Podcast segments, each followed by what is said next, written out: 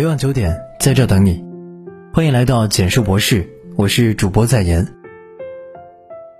二零二二年高考分数放榜后，江苏男孩刘振傲以总分六百八十五分的成绩，成为清华大学预录取生。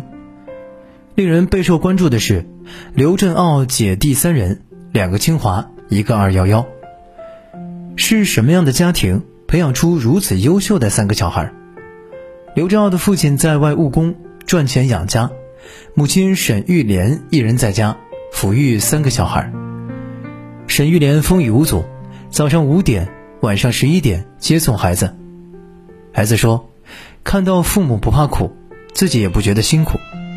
父母勤劳善良的样子是孩子心中的榜样。”而母亲却把这份荣誉还给孩子，孩子学习都是靠自己，我只教他诚实做人。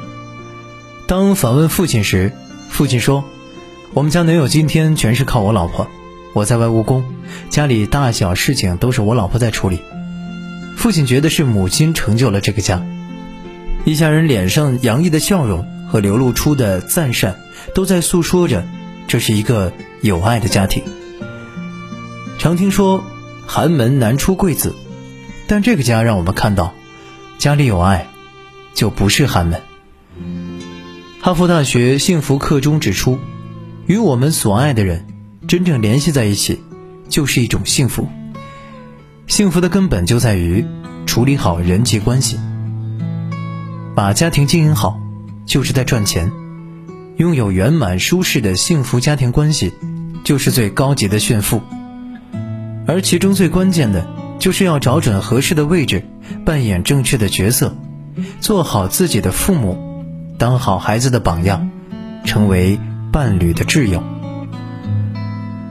做自己的父母，人与他人之间的关系，归根结底其实都是人与自己的关系。因此，很多人经营不好亲情，深层原因大多是因为在跟自己较劲。与家人建立良好互动的第一步，就是要与自己的内心和解。著名心理学著作《给内心的小孩找个家》中提到，人人都有内在小孩，他是我们情绪上的自我，是感受和欲望的表达。只有我们与内心的小孩建立起真正的情感连接，才能熟悉自己内心真正的渴望，提高自身的身价。而我们内心的小孩。也将找到他自己的家。台湾才子金维纯的一生，深刻诠释了这一点。金维纯二十九岁成为台湾《中国时报》的主笔，三十五岁创办《商业周刊》，并将其运营成台湾纸媒第一大刊，后又卖给李嘉诚，事业上可谓功成名就。但是他自述一生叛逆，与母亲感情疏离，自己的婚姻家庭之路不顺。结婚三次，离婚三次。用他自己的话来说，感觉灵魂深处回不了家，连自己建立的家也想逃。在他的著作《人生只有一件事》中，拼凑出了他五十多年的回家路程。因为他是遗父子，生活困苦，母亲对他非常严格，奉行棍棒教育，经常向他诉苦，还恐吓他。若不好好读书，将来就是他这样的下场。年轻时，他理解不了母亲，总是想摆脱母亲。后来年岁渐长，内心修炼了很长时间，金维纯终于在内心回到过去，接纳了童年和母亲，说出了是母亲的严厉诉苦，哪怕恐吓，成就了现在的自己。他重新回忆起一个场景。年轻的母亲从打工的沙场坐了整夜的火车回来看他，背着他弯着腰刷牙，他趴在母亲的背上，闻到花露水的味道，心中充满了爱的感觉。也许母亲还是原来的母亲，但是金维纯带领内心小孩回到过去，赋予母爱全新的含义。在某种程度上来说，她成为了自己的母亲。这就正如费罗姆说的，一个成熟的人，最终能达到既是自己母亲又是自己父亲的高度。每个人的内在小孩多多少少都受过伤，我们不能对此置之不理。成年后，学着给他足够的支持、关注和爱，正如他想拥有的父母的样子，引领他成长，给予他温暖，允许他成为自己，允许我们成为自己。只有内在小孩真正的回家了，我们才能在其他关系中自洽圆满。心理学家荣格说：“内在小孩是一切光之上的光，是治愈的引领者。”也许，治愈就是我们能送给伴侣和孩子最好的礼物。当孩子的榜样，曾经的人气歌手陈美玲女士因为教育刷爆全网。三个学霸儿子全部被斯坦福大学录取，很多人想知道他的教育方法，听来听去，最后发现，陈美玲女士自己就是家里的第一代学霸。作为歌手出道，演艺事业并没有影响她的学业，一边唱歌一边上学，唱歌事业如日中天时，赴加拿大多伦多学习社会儿童心理学。婚后，她又带着老大，怀着老二，远赴美国斯坦福大学攻读教育博士。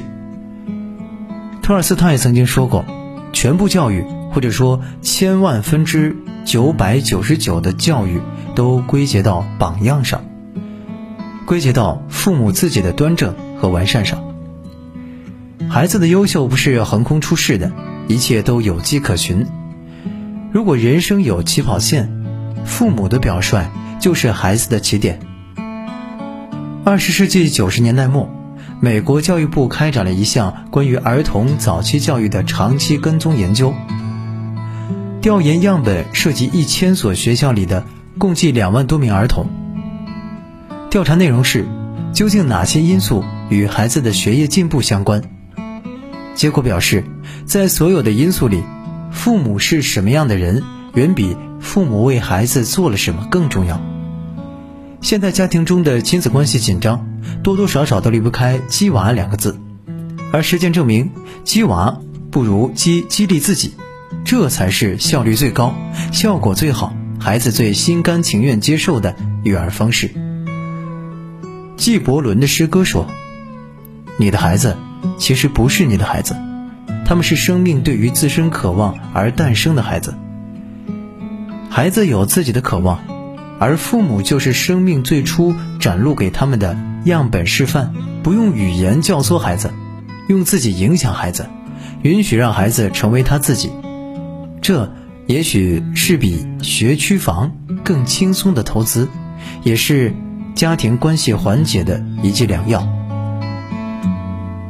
成为伴侣的挚友，文豪巴尔扎克曾写道：“所谓爱情能够满足一切，只是对于情侣而言。”至于夫妇，除了以苍穹为屋顶和以绿荫地毯之处，还需要更多的一些东西。这些东西可能包含很多，但其中的底色一定是真挚的友情。美国大法官金斯伯格和丈夫马丁一起在哈佛大学攻读法学博士学位时，丈夫不幸罹患睾丸癌。金斯伯格既要照顾年幼的女儿和重病的丈夫。还要完成自己的学业，同时还要操心如何让老公的学业不掉队。那时她一天只睡一两个小时，只在周末时补一个懒觉。但是她不离不弃，咬牙度过难关。而丈夫马丁也一直陪伴她，支撑她，做好第一先生的职责。金斯伯格为女性争取权益时受到猛烈抨击，马丁做他的司机。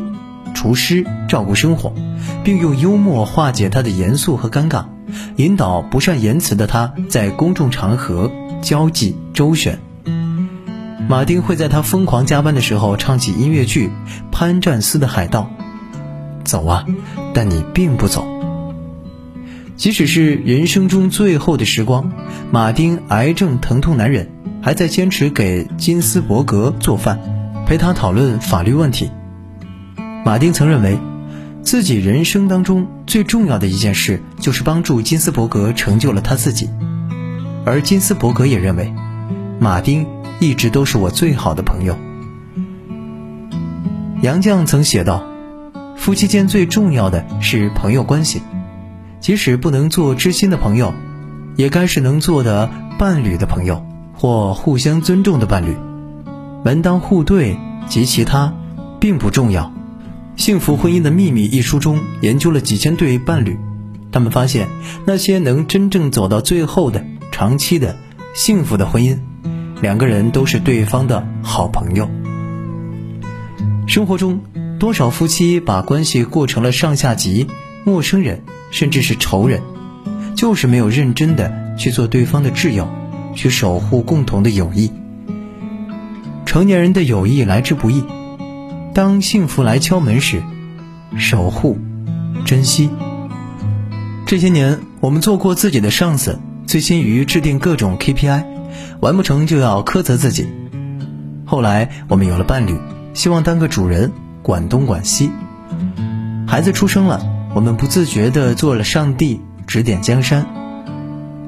其实，站在这样的位置上的我们，感受不到真正的链接与幸福，因为亲密关系中最好的状态不是管，而是放。让自己做自己，允许孩子成为自己，支持伴侣成就自己。别再让家成为一个精神内耗的场所，要让家成为一个滋养生活的所在。点个再看，愿往后余生，过往的遗憾随风而去，未到来的人生，幸福圆满。晚安。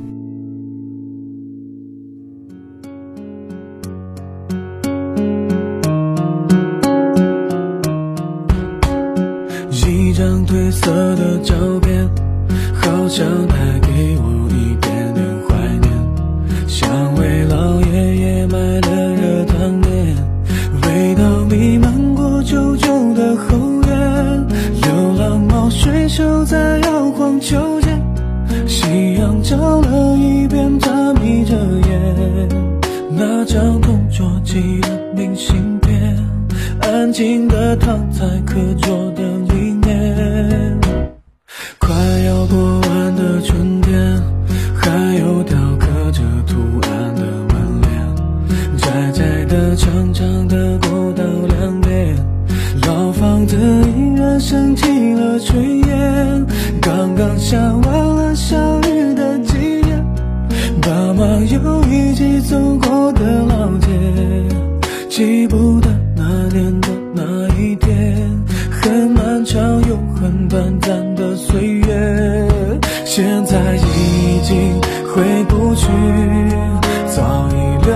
流逝的光阴，又抽离